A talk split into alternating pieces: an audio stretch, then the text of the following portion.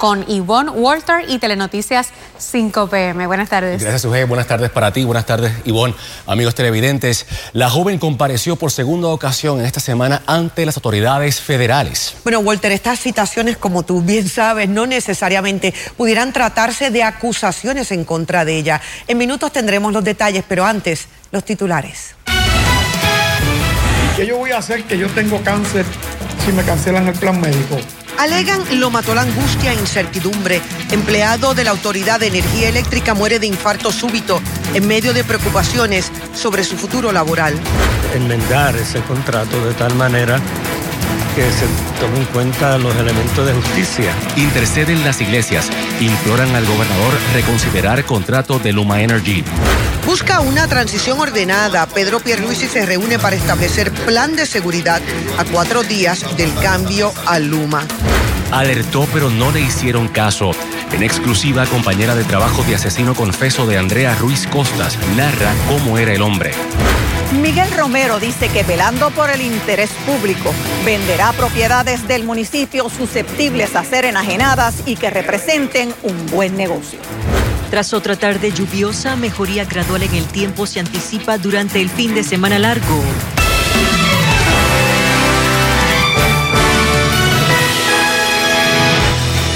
Saludos, bienvenidos. La incertidumbre, desesperación y preocupación por su futuro laboral pudieron influir en la muerte de un empleado de la Autoridad de Energía Eléctrica. Este falleció anoche de un infarto fulminante. Ivonne, según sus familiares, el hombre vivía angustiado por la transición que la corporación pública atraviesa. De hecho, había participado de varias manifestaciones en contra del acuerdo con Luma Energy. A cuatro días del traspaso al consorcio privado, en Noticias tenemos una cobertura en equipo que iniciamos con María del Carmen González. Buenas tardes. Bueno, aquí nos encontramos con Johan Mercado, el hijo de Juan José Mercado quien falleció el miércoles pasado. Johan, primero queremos agradecerte que estés con nosotros y nuestro más sentido pésame por la pérdida de tu papá, a quien tú describes como un guerrero que siempre estuvo presente en todas las manifestaciones de la UTIER. Tú también eres empleado de la Autoridad de Energía Eléctrica. ¿Tú crees que este contrato que se ha hecho con Luma fue lo que causó que tu papá falleciera por el estrés que le causó? Buenas, buenas. Eh, saludos. Definitivamente, eh, no tengo duda al respecto. Mi papá sí era un guerrero. Mi papá no, no, no faltó nunca. Siempre estuvo ahí para todos los piquetes, paros que la Unión convocaba. Este, sí, mi papá padecía eh, tenía una enfermedad de corazón, eh, tenía una condición, pero dentro de esa condición él estaba bien, él estaba bien. Eh, ¿Qué te puedo decir? Siempre comentaba, siempre comentaba sobre Luma con mi hermana, con mi tía, todos los días, todos los días lo que estaba pasando, todos los días había algo nuevo de qué hablar. Inclusive cuando él y yo nos veíamos, tocábamos el tema también y ¿No notabas angustiado, deprimido? Él le preocupaba mucho su retiro, pues él tenía exactamente 28 años en la autoridad. Eh, él lo había solicitado ya retiro, él lo había solicitado, él se estaba preparando para todo este revolú que está pasando, que no, no es justo para... Bueno, nuestra pésame, nuestro pésame a esta familia que sabemos que atraviesa un momento difícil. Amigos, y ahora por primera vez en la historia, la coalición ecuménica e interreligiosa de Puerto Rico, la Fraternidad Pentecostal, el Concilio de Iglesias y la Fraternidad de Concilios y Entidades Evangélicas del sudeste de Estados Unidos se han unido para enviar una carta al gobernador Pedro Pierluisi en la que le expresan inquietudes y preocupaciones sobre el contrato de Luma Energy y piden un espacio para el diálogo. Charito Fraticelli conversó con los religiosos y nos informa en exclusiva. Yo creo que entendemos que el diálogo, o por lo menos yo diría de mi parte, debe de enfocarse en identificar enmiendas al contrato, ya que es muy tarde anular el contrato, pero sí identificar enmiendas eh, que sirvan para superar esta crisis.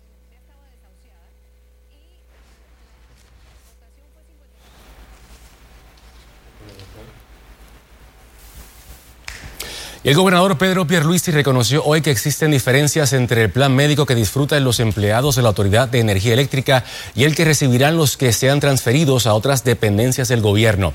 Los empleados de la corporación pública han descrito esa reducción de beneficios como un mecanismo de presión. José Esteves con la historia. Los empleados de la Autoridad de Energía Eléctrica que pasan a otras dependencias recibieron ayer esta carta de recursos humanos donde se les notifica su plan médico con la corporación termina al 30 de junio. Esto sostienen es una violación al compromiso de que no se afectarían sus beneficios, ya que los planes de salud en las agencias de gobierno son inferiores en cobertura y aportación patronal. Al ser confrontado hoy, el gobernador dijo que se implementarán según la letra de la ley, que habla de beneficios similares, aunque reconoció diferencias. En el caso de las ramas ejecutivas de las agencias, la política de la Junta impuesta sobre el Estado es que el Estado aporta 125 dólares al costo del plan médico que tiene el empleado. Y, y eso es lo que yo conozco. En cuanto a ahora, cómo se va a aplicar eh, los beneficios similares que mencioné, ya ese detalle, pues eso está, eso es en la implementación y yo me voy a ocupar de que se cumpla con la ley. El primer ejecutivo que ayer dijo estar de acuerdo con el plan fiscal de la Junta de Supervisión que establece un aumento de 7 centavos al kilovatio hora hoy se expresó en contra de cualquier aumento que no sea por el costo de combustible. Para convertir las fuentes de energía en Puerto Rico en fuentes eh, renovables, eh, utilizar fuentes renovables, porque un beneficio que tienen las fuentes de energía renovables es que los costos están fijos. Sobre el plan de pensiones de energía eléctrica al que se alega le quedan de dos a tres años de vida, se comprometió a que la corporación realizará las aportaciones para saldar su deuda con el mismo que estimó en cerca de los 600 millones de dólares. ¿Y de dónde saldría ese dinero? Bueno, ya, ya eso son, eh, eso, eso entre otras cosas, exacto, eh, eh, eso entre otras cosas va a depender de la decisión del tribunal cuando tenga que aprobar el plan de ajuste de deuda. El gobernador indicó que hasta donde él tiene conocimiento, al momento no se han registrado actos de sabotaje en facilidades de la Autoridad de Energía Eléctrica. Acto seguido apuntó que ha sostenido reuniones con los ejecutivos de la Corporación Pública, de Luma y del Departamento de Seguridad Pública para asegurarse que el proceso de transición se da sin percances mayores que puedan ocasionar interrupciones en el servicio. Al día de hoy dijo ya cuatro de los 800 senadores de línea de la autoridad han pactado con Luma. Para Telenoticias, José Esteves.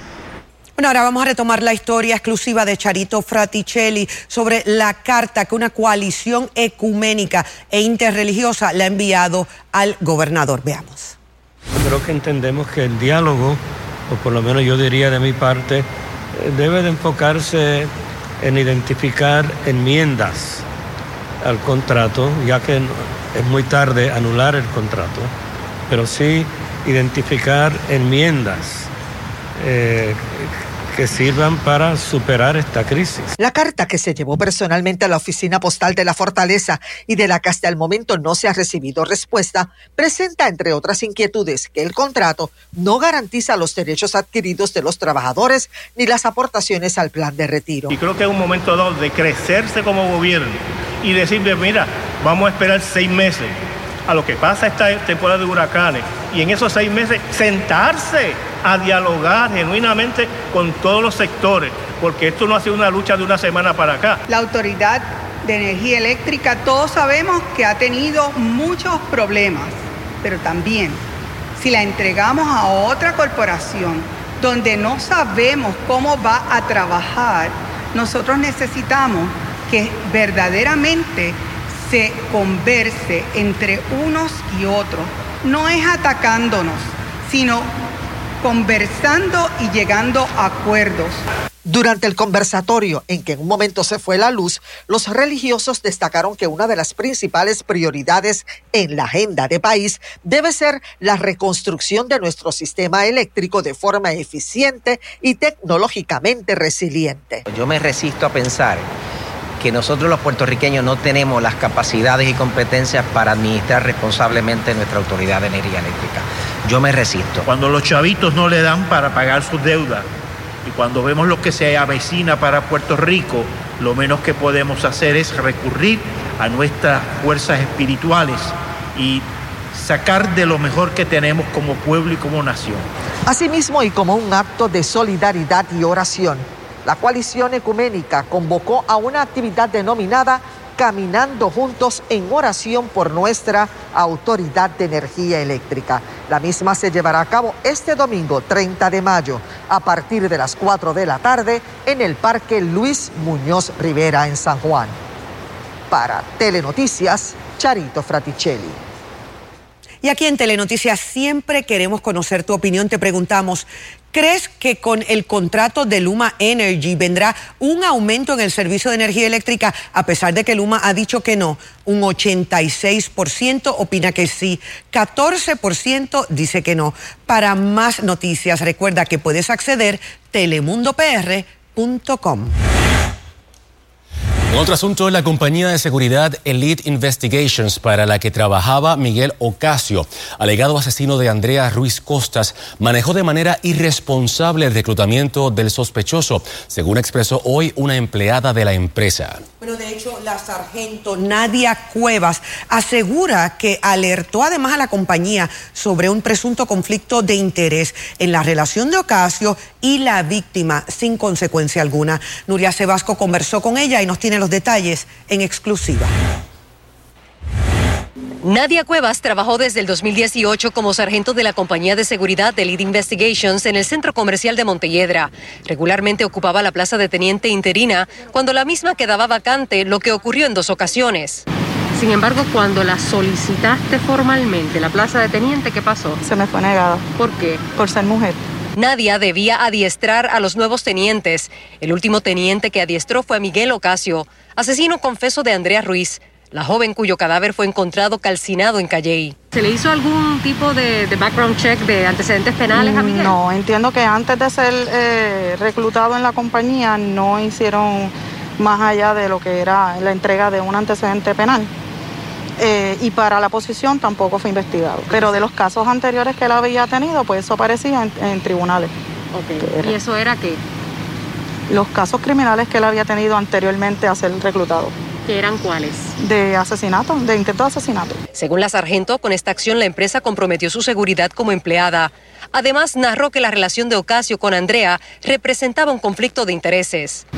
En una intervención, un oficial de seguridad no puede tener ningún tipo de relación con ningún empleado de inquilino de algún establecimiento, puesto que la intervención no sería la misma. El día que apareció el cuerpo de Andrea, Ocasio se presentó a trabajar. ¿Y la actitud de él era? Nervioso. Era nervioso. Él trataba de estar normal, pero su, su aura, su, su forma de actuar no era la de siempre. Cuevas demandó a la compañía Elite Investigation y solicita una compensación de un millón de dólares por discrimen por razón de género. Los abogados de Nadia Cuevas discutieron un acuerdo económico con la empresa Elite Investigations. Sin embargo, la remuneración ofrecida por la empresa no compensa los daños sufridos por la sargento, según explicaron. Todavía estamos en conversaciones con el patrono. Eh, estamos bastante lejos en lo cuanto a, nuestra oferta, pero eh, todavía estamos abiertos ahora mismo. Buscamos una reacción de la compañía Elite Investigations, pero no accedieron a hablar. Actualmente Miguel Ocasio permanece en prisión en espera de juicio, mientras los gremios periodísticos intentan sin éxito que los tribunales permitan acceso a las grabaciones de las vistas en las que participó Andrea por violencia doméstica y que cuestionan el proceso judicial en estos casos. Mientras tanto, Nadia permanece en funciones en la compañía por necesidad económica. ¿Qué quiere usted con esta demanda? Que se haga justicia. Para Telenoticias, Nuria Sebasco. Detenido desde ayer se encuentra un individuo que pudiera ser la misma persona captada en vídeos que son parte de la investigación del asesinato de la líder comunitaria Nilda Álvarez, ocurrida el año pasado en una égida en Río Piedras. Ivette Sosa informa. Agentes de la División de Homicidios del CIC de San Juan lograron ayer el arresto de una persona de interés relacionada con el asesinato de la líder comunitaria Nilda Álvarez Lugo, cuya muerte ocurrió el 13 de noviembre pasado en una ejida de Río Piedras. Se detuvo al señor José Luis Elías Román. Este caballero de la investigación este, realizada por el personal de la División de Homicidios nos, nos guía hacia él. Hasta el momento, pues, por la intención de salvaguardar los derechos del caballero, pues no queremos abundar en cuál es la prueba que tenemos, pero hoy se va a estar consultando con el fiscal relacionado a la prueba que tenemos para que éste evalúe si los casos se pueden erradicar o no. Hoy los familiares de la víctima, que fue estrangulada y acuchillada, lamentaron que la justicia haya tardado tanto. Resintieron la falta de recursos asignados a esta investigación. Mi expectativa es que el Estado cumpla y eh, si la investigación ha sido eh, tan exhaustiva, la policía entiende que definitivamente tienen un, un casos para someterse y tienen la, evidencia que se puede llevar a un tribunal, pues que eh, se proceda con el caso. La teoría principal que maneja la policía es que un deambulante entró a escalar, pero se topó con doña Nilda en el interior del apartamento, lo que provocó un forcejeo que finalmente culminó en el vil asesinato. La persona que identifican como deambulante, que, es la, persona que entró a ese apartamento y mató a, a Nilda, correcto. Y entonces pues lograron dar con él. La policía tiene los vídeos de las cámaras de seguridad del edificio Balseiro Elderly Housing en Río Piedras, donde supuestamente se observa al deambulante detenido, quien dejó en la escena varias prendas de ropa tras cometer el hecho de sangre. ¿Y usted sabe o la policía le ha comunicado cuál fue el resultado de las pruebas eh, forenses que le hicieron a la gorra y a la camiseta? El resultado es que no se recogió eh, eh, material genético de, esos, de esas piezas de, de ropa. Esta tarde se esperaba por la determinación de la Fiscalía de San Juan, que aquilataba la prueba desde temprano para conocer si procedería la erradicación de cargos contra el detenido. Desde anoche ocupa la celda del cuartel en el precinto de Monteatillo. Se informó que el detenido no ha cooperado con la pesquisa. Ha sido un vacío enorme que no, no llena nada. Televidentes, ahora me trasladé al segundo piso del cuartel general de la policía, donde ubica la división de homicidios en el CIC de San Juan. Y es que hasta aquí fue traído hace solo minutos eh, José Luis Elías Román, el hombre que fue arrestado ayer con relación a este caso. Lo están interrogando. Sin embargo, eh, a pesar de que durante horas de la mañana se consultó con la Fiscalía de San Juan, no se ha determinado que proceda la erradicación de cargos. No sabemos qué es lo que está pasando y la policía tampoco ha compartido información sobre el producto de esta pesquisa. Esta persona puede estar detenida hasta mañana, pues ya se cumple el plazo que pues, la Policía de Puerto Rico puede tener detenida a una persona sin la erradicación de los cargos correspondientes. De manera que si no se le radican cargos, hoy tendrá que ser liberado. Y hasta el momento eso no ha ocurrido. Nosotros, por supuesto, nos vamos a mantener actualizándoles la información a través de las ediciones subsiguientes de Telenoticias. Es todo por mi parte. Soy Ivette Sosa reportándoles. Regreso al estudio. Gracias, Ibe. Nos vamos ahora al Tribunal Federal. Elis Marí Santiago Sierra, la esposa de Félix Verdejo, fue citada hoy nuevamente a la Fiscalía Federal. La joven llegó acompañada por sus abogados. Se desconoce si fue citada en calidad de testigo. Este pasado miércoles, Santiago Sierra acudió ante un gran jurado federal junto a su madre, mientras que Verdejo permanece en la cárcel sin derecho a fianza por el asesinato de Keishla Rodríguez. Mientras tanto, directora ejecutiva de Ciencias Forenses, María Conte, confirmó mediante declaraciones escritas que el cuerpo encontrado en Guaynabo el pasado miércoles corresponde al del guardia de seguridad Giancarlos González Rivera, reportado desaparecido la semana pasada. Conte dijo que la odontóloga forense Xiomara Rivera concluyó que las muestras tomadas coinciden con las de González Rivera. Sin embargo, la causa de la muerte quedó pendiente de análisis toxicológicos. El alcalde de San Juan, Miguel Romero, dice que defendiendo el interés público venderá propiedades del municipio susceptibles a ser enajenadas y que representen un buen negocio. Silvia Gómez nos tiene un reportaje que solo verás aquí en Telenoticias. A pesar de que no se ha promocionado la matrícula para el próximo año, el alcalde de San Juan, Miguel Romero, aseguró que no venderá el Colegio Universitario de San Juan. Al contrario, debe crecer y es la universidad eh, pública más económica. Eh, por ende, todo va dirigido a reforzar la promoción de los servicios educativos que se dan aquí. ¿Venderá el Hospital Municipal de San Juan? Tampoco. El alcalde dijo que no tiene un contrato firmado todavía para la administración del Irán Bithorn. Sí quisiera tener alguien que nos ayude a que esas facilidades como el Coliseo Roberto Clemente, el Irán Bithorn, el anfiteatro Tito Puente, que tienen un rol comunitario, pero también tienen un rol de que se lleven a cabo eventos multitudinarios, eh, también tengamos una colaboración, ya sea eh, administrativa, de alguna forma, para llevarlas al máximo nivel. ¿Qué es lo que piensa vender?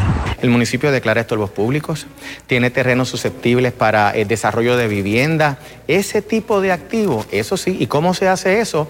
Eso, por, si fuesen estorbos públicos, la ley dispone que se hace un inventario, que están disponibles, que se venden por subasta pública. El tiempo de regalar los activos de San Juan expiró cuando se fue la administración pasada. Con relación a la abandonada propiedad de lo que era Ramallo Brothers Printing, propiedad adquirida por el exalcalde Jorge Santini por 55 millones de dólares y que todavía debe 40 millones de dólares, dijo que va a ver qué puede hacer para monetizarla. El alcalde va a recibir propuestas para Ramallo y para el campo de golf sobre el antiguo vertedero de San Juan construido por Santini. Para Telenoticias, Silvia Gómez. Vistas actualizado las condiciones del tiempo. Le echamos de hecho un vistazo a algunas estaciones de aficionados de Weather Underground por la lluvia que tenemos, acumulados significativos de las estaciones, particularmente en el sector montañoso, Utuado, casi 5 pulgadas y media de precipitación, casi 6 de hecho. Vean que otros sectores como Juntas, un poco más de una pulgada y media de lluvia, al igual que en el sector de Guayanilla. Observen que algunos sectores de Ciales también acumulando hasta 3 pulgadas de lluvia. Tenemos pocas estaciones de aficionados hacia el interior sur de la isla, pero sí hemos visto reportes de hasta dos pulgadas en el sector entre Coamo, vean que también entre Bonito, lo que es Barranquitas y hacia Naranjito, una pulgada y media de precipitación, inclusive en la zona metropolitana, acumulación de lluvia en exceso de dos pulgadas. Así que esto está provocando que sí tengamos algunos problemas en las vías de rodaje, mucha cautela porque las lluvias continúan, dos pulgadas de lluvia también para Toa Alta. Vean que algunos sectores del este, Caguas, de hecho, dos pulgadas y media de lluvia y algunos sectores del este de Puerto Rico, Ceiba, punto 18 centésimas de pulgada. Obviamente son las estaciones que están reportando, pero la lluvia ha sido intensa durante la tarde y continúa a esta hora. Vean lo que tenemos. Tenemos aguaceros ahora afectando Culebra, Vieques, el este de Puerto Rico. Es actividad más dispersa realmente. Noten que todavía fuertes los aguaceros entre Trujillo Alto. Buenas noticias para Carraízo. Vean que hacia el sur de lo que es Guainabo, Bayamón, intensa la lluvia. Lo más fuerte a esta hora se está desplazando un poco más hacia el sur de la zona metro, pero se extiende la lluvia para Vega Baja, Vega Alta, Dorado, Corozal, todavía el sector de Morovis, Ciales, Manatí, Florida recibiendo lluvias. Y noten que hacia el sur de Puerto Rico también, si usted va de salida, va a vacacionar ya de fin de semana, cautela en la 52, porque tenemos lluvia que se extiende aún hacia el sur de la isla y es localmente fuerte. Noten que al norte de Ponce, también hacia el suroeste, cerca de Parguera, Los Callitos, estamos viendo intensa lluvia, mucha precaución si va de camino hacia el sector de Cabo Rojo y es más limitada la precipitación hacia el noroeste. Los dejo con los municipios que se mantienen bajo advertencias de inundaciones, algunos hasta las siete y media de la noche. Vistazo actualizado al tiempo en la próxima intervención. Anulados los supuestos votos de Ricardo Rosselló y su esposa en elección especial de cabilderos por la estabilidad. Detalles en breve. Le declaran la guerra a los opioides. AMSCA será más agresiva para atender el problema de adicción en la isla. Si usted o un familiar sufren de adicción a drogas o alcohol, debes llamar a la clínica Pray the Lord. Somos una clínica privada que ofrece sus servicios de salud mental contra la adicción y detox de drogas y alcohol. Nuestro excelente equipo de médicos y profesionales te ayudarán a vencer la adicción sin necesidad de pasar dolor en un ambiente privado y confidencial. Llama ahora 787-477-7711. Clínica Pray the Lord en Carolina. Es tiempo de recuperar tu vida. Mm, por fin puedo tener lo que quiero tener. Yo me lo merezco. Estoy en el punto más productivo de mi vida y puedo darme ese lujo. Todos notarán el cambio, pero yo no me conformo con cualquiera. Tendré la mejor. Voy a llamar a Grama Mía, como esa ninguna. Grama artificial Artifigrama, un producto exclusivo de Grama Mía, sirviendo a Puerto Rico por más de 45 años. 787-642-7137. 787-642-7137. Grama Mía. Los taínos entregaron a los españoles oro a cambio de collares. Ahora nuestros políticos pretenden entregar la Autoridad de Energía Eléctrica a Luma, entregándoles millones de dólares del pueblo a esa empresa. Elegimos a quienes nos gobiernan para que administren bien, no para que entreguen nuestros dineros a empresas que vengan a administrar lo nuestro. La AEE es tuya, defiéndela, que se cancele el contrato con Luma ya. Mensaje editorial de la cadena Guaparradio. ¿Buscas un apartamento para alquilar en Trujillo Alto por sección 8, vales de vivienda o pagando privadamente? Meridian Towers es para ti, con apartamentos de tres habitaciones, un baño, sala, comedor, incluye calentador, seguridad 24 horas y con áreas recreativas para niños. Meridian Towers en carretera 846, kilómetro 4.0, barrio Cuevas, Trujillo Alto. Llámanos ahora mismo al 787-283-6180. 283-6180. Actívate ya a unored247.com, el mejor servicio profesional de transmisión por Internet. En unored247.com tendrá lo último en tecnología, diseño de páginas y desarrollo de aplicaciones móviles. Contamos con los requisitos para cubrir sus expectativas y garantizamos servicio de excelencia. Conéctate hoy a 1red247.com o llama al 1-800-283-0553. Lord Accountants, servicio de contabilidad para pequeñas y medianas empresas, planillas del IBU, nóminas entregadas en tu negocio, planillas trimestrales, propuestas para préstamos comerciales, cómputo de obligaciones del gobierno semanal, evitando multas y penalidades, estados financieros, ciclo completo de contabilidad. Le hacemos su corporación, incluyendo los bylaws, honorarios semanales de acuerdo a su presupuesto, servicios a toda la isla. Lord Accountants, 653-9666, 653-9666. El doctor Irán Soler, cirujano de manos con oficina número 709, localizada en la Torre Médica del Auxilio Mutuo. Doctor Irán Soler, especialista en problemas como adormecimientos, trauma, síndrome del túnel carpal, dedos de gatillo y otras condiciones médicas en sus manos. Doctor Irán Soler, cirujano de manos. Para citas, llame al 296-0540 o 296-0542. Aceptamos la mayoría de los planes médicos. Mano, ya vienes de camino o te rajaste. Brother, me siento muy mal y estoy asustado. Oye, pero. Gobernador confía en que Congreso conceda trato igual a Puerto Rico en plan federal de Medicaid. Detalles ahora en Telenoticias. Fin de semana largo y las lluvias de la tarde continúan. El pronóstico les diré para qué sectores más adelante.